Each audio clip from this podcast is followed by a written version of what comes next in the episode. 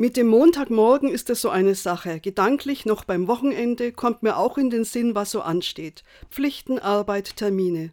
Aber es geht ja nie einfach nur um das, was ich muss oder nur um Termine. Immer sind wir mit anderen zusammen. Versteht meine Tochter, wie es mir geht? Wird mein Chef heute gut drauf sein? Es gibt den Spruch, kein Prophet ist zu Hause anerkannt.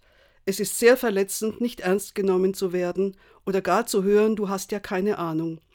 Die einen stürzen sich dann in Arbeit, andere verstecken sich. Der Prophet Elia durchlebte beides.